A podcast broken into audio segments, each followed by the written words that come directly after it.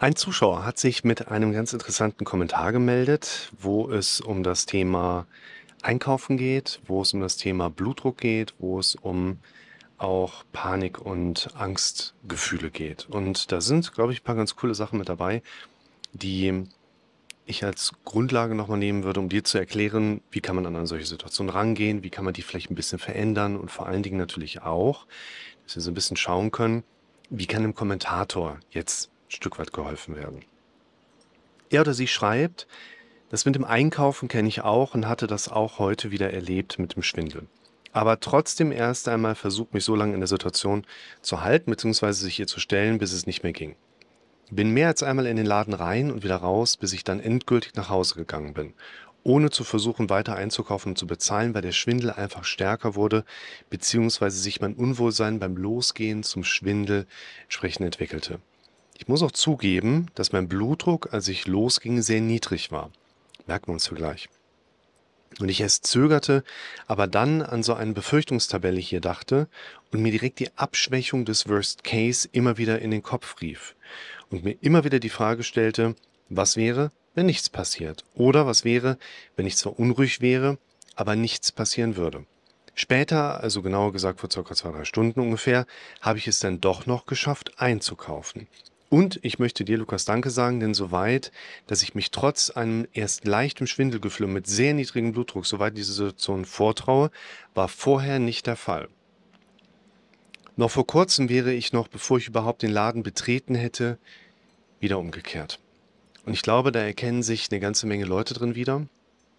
Ich weiß nicht, wer vielleicht nicht davon betroffen ist, der muss mal darauf achten, wie oft in einem Geschäft aber vielleicht ein verwaister Einkaufswagen steht oder vielleicht auch im Regal etwas drin liegt, wo man auch denkt, so, wer hat denn das jetzt eigentlich da so mit reingelegt?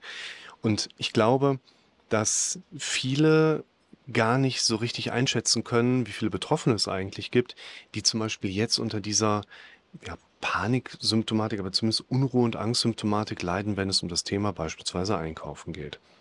Und ich habe mir aus diesem Kommentar mal drei Aspekte herausgenommen, die ich jetzt für dieses Video besonders spannend finde. Mir ist es natürlich immer wichtig, dass ich eigentlich in jedem Video für jede Hilfestellung und für jedes Störungsbild und für jeden Zuschauer eine vollumfängliche Lösung anbieten kann. Und deshalb gehe ich häufig auch hin und erkläre dann nach Möglichkeit auf den gesamten Kommentar einmal einen großen Rahmen und versuche in dem Zusammenhang alles Wichtige mitzugeben. Jetzt ist es natürlich so, dass da mit der Zeit sehr viele Videos draus entstanden sind und ich zunehmend gerne natürlich empfehle, ah, schau für diese Fragestellung mal in dieses Video rein, nimm dir mal ein anderes Video noch mit dazu und so würde ich das hier natürlich auch machen wollen, dass wir eben jetzt nicht wieder 20 Minuten auf Hinweise gehen können, okay, wie kann jetzt der eine Betroffene hier sich vollumfänglich, quasi fast schon als Therapieersatz um diese Situation kümmern, sondern wir wollen uns mal gerade hier drei Aspekte mit rausnehmen, die ich glaube in der Ergänzung zu den ganzen anderen Videos, die ich euch auch so empfehlen würde oder die ich alle schon gemacht habe, auch nochmal mit aufzeigen würde, so da müssen wir im ganz Besonderen nochmal hin.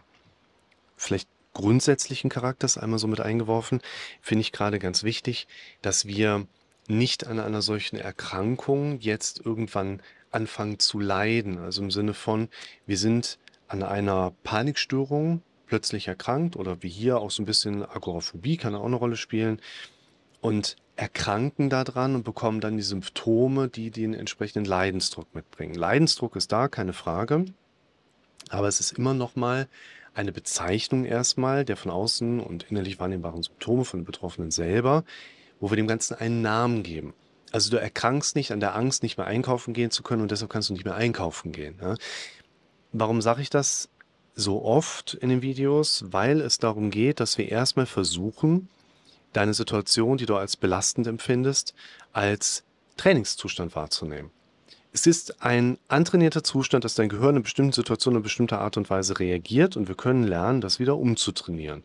Sonst wird das ganze Thema Therapie eigentlich keinen Sinn machen, wenn wir das nicht wieder umtrainieren könnten. Und wir wollen uns um dieses Umtrainieren mit ganz bestimmten Mitteln entsprechend kümmern. Und die stelle ich ja in diesen Videos hier immer auch dar.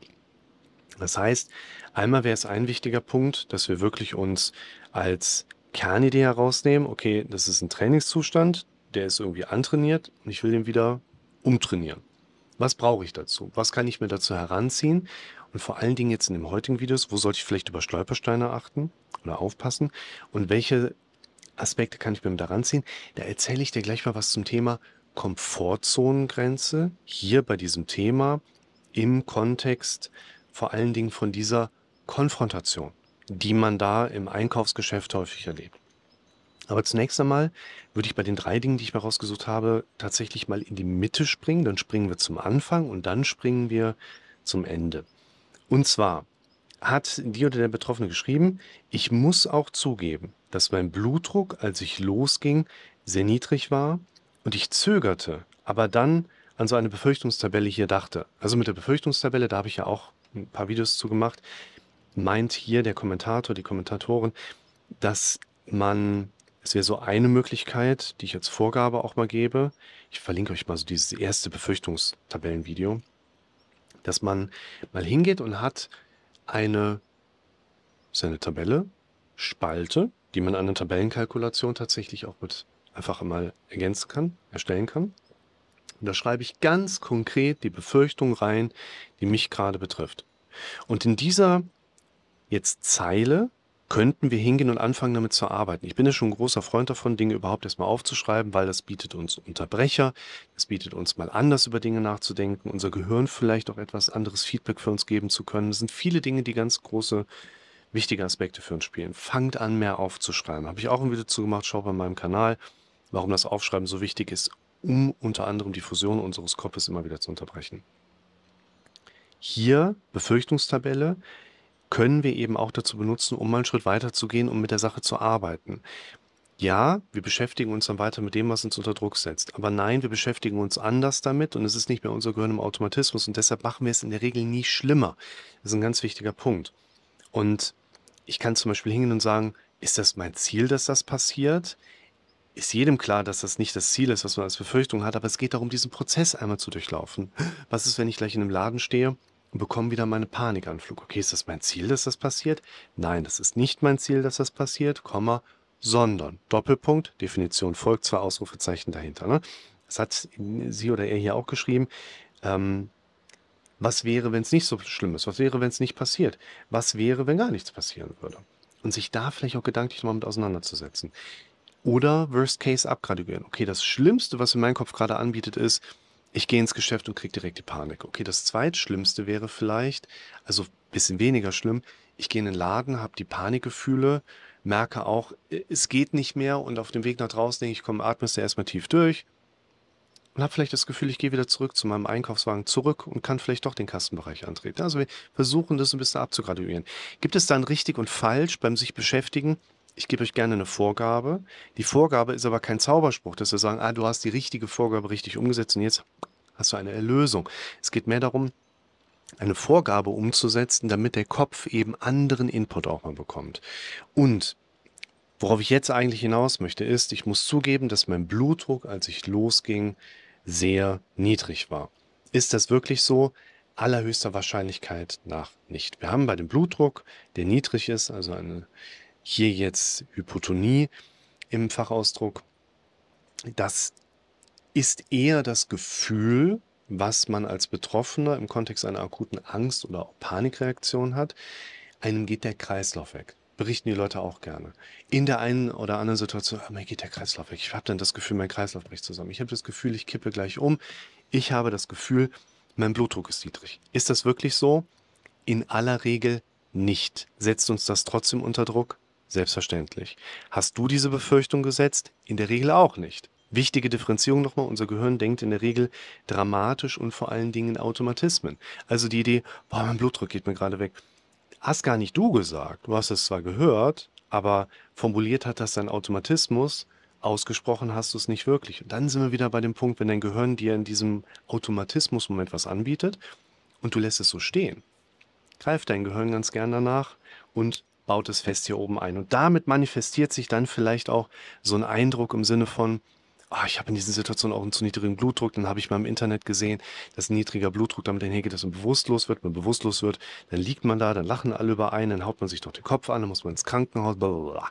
Da haben wir so eine lange Prozesskette von negativen Erfahrungseinflüssen, die dann im Kopf sehr präsent werden und damit das Bild einer Angst- und Panikstörung, zum Beispiel jetzt im Kontext von Einkaufen gehen, zunehmend eben auch stark manifestieren. Und da wollen wir natürlich auch entsprechende Unterbrecher setzen. Und ein Unterbrecher ist eben auch, sich zu nochmal überprüfen, verifizieren, ist das wirklich ein niedriger Blutdruck, den ich da habe, oder ist das nur eine mal erlebte Bewertung meines automatischen Denkens, was dann eben diesem Automatismus mal was eingeworfen hat. Und eigentlich darf ich mal anfangen, das umzuformulieren. Ja, ich habe das Gefühl, in den Situationen umzukippen. Das Gefühl kenne ich, by the way, übrigens auch. Ich habe auch einen Sympathikus, der dann manchmal hochfährt und dann entsprechend auch da Probleme bereitet. Es ist aber nicht der Blutdruck, der weggeht. Und gerade in Panik- und Angstsituationen ist es eigentlich ganz typisch, dass der Blutdruck sogar eine ganz leichte Erhöhung erfährt. Also fangt da an, Dinge, die euer Gehirn euch angeboten hat, als Erklärung mal zu hinterfragen und dann entsprechend eben auch Zweifel eben eine Korrektur mit einzubauen und zu sagen, Moment, das ist gar nicht niedriger Blutdruck, es fühlt sich so an, es ist auch sehr unangenehm, aber in Zukunft gebe ich dem Ganzen einen anderen Namen. Und zwar, wenn ich einkaufen gehe, ist es ein bisschen wie verliebt sein. Ich habe das Gefühl, ich habe ein bisschen zittrige Beine. Mal gucken, wen ich da gleich treffe. Ja? Also ein wichtiger Punkt.